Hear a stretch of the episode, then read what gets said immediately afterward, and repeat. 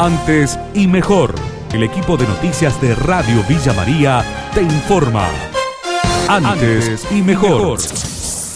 Crimen en Barrio Los Olmos. Le dispararon a quemarropa, dijo el fiscal. Renegocio hizo una breve cronología de lo ocurrido en la madrugada de ayer y que terminó con la vida de Rubén Córdoba, de 19 años. Por este hecho, hay dos detenidos y otro joven con heridas. Uno de los imputados, el joven Benjamín Sebastián López, de 19 años, era el que tenía el arma y él esgrime así el arma, la blandía y mm. amenazaba a estos chicos que estaban entrando. Y en un momento dado, el otro imputado, Alan Agustín Rodríguez, le saca el arma a López y realiza uno o dos tiros al aire y ahí nomás le hace el tiro a quemarropa al joven Rubén Alberto Córdoba, de 19 años, que es lamentablemente lamentablemente la víctima fatal. Pese a los sucesivos allanamientos, hasta el momento no le hemos secuestrado, no obstante en el lugar del hecho se secuestraron tres vainas servidas, presumiblemente calibre 22, que obviamente van a ser eh, debidamente peritadas por la Policía Judicial de Córdoba. Por otra parte, este fin de semana fue hallado el cuerpo de Alexander Martínez. Estaba semi-enterrado en un campo cercano a Arroyo Algodón. El joven de 22 años fue asesinado con un objeto cortante. Por este hecho, Joaquín Munarris y Tomás Cánova fueron imputados de homicidio calificado por alevosía, que tiene como única pena la prisión perpetua lo confirmó a Radio Villa María la fiscal Juliana Companys. Cuando es entrevistado Munarris, empieza con unas contradicciones en su declaración y queda detenido por falso testimonio. Se secuestra inclusive también la camioneta de Con el correr de los días y atento que esto cambió, fue bueno una de las personas que se empezó a investigar y así pudimos dar con fallecimiento de Alexander. ¿Con qué le dieron muerte? ¿Se pudo determinar? Aparentemente es un arma blanca. Estamos buscando para poder identificar eso arma blanca, el tipo de arma blanca que podría ser.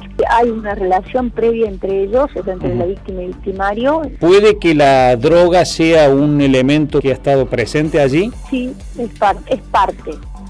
Pedimos justicia por Alexander, dijo su suegro. Eloy Ruiz habló con Radio Villa María sobre la muerte de este joven de 22 años. Con mi hija y con mis nietos era muy bueno, dijo conmovido. ¿Nunca se hubiera imaginado este final? No, menos un chico jovencito, toda la vida por delante, no.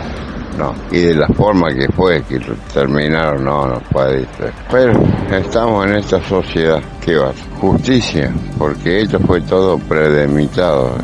necesitamos justicia. Creo que está la justicia más linda que la de Dios, pero los que hicieron todo esto la van a pagar bien.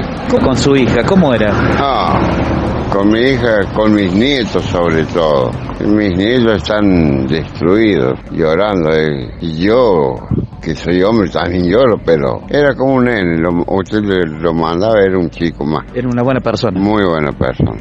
Nos vamos a la región. Alcalino pidió tranquilidad a los vecinos luego de confirmarse el primer caso de COVID en Arroyo Cabral. El intendente también se solidarizó en diálogo con nuestra emisora con la familia del joven contagiado confirmó que el hisopado se realizó en esa localidad y no en Ezeiza.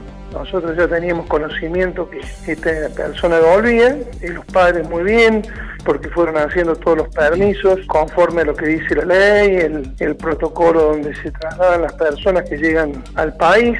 Hay que declarar que el hisopado se lo hicieron acá, en Cabral, en relación con el Hospital Pasteur.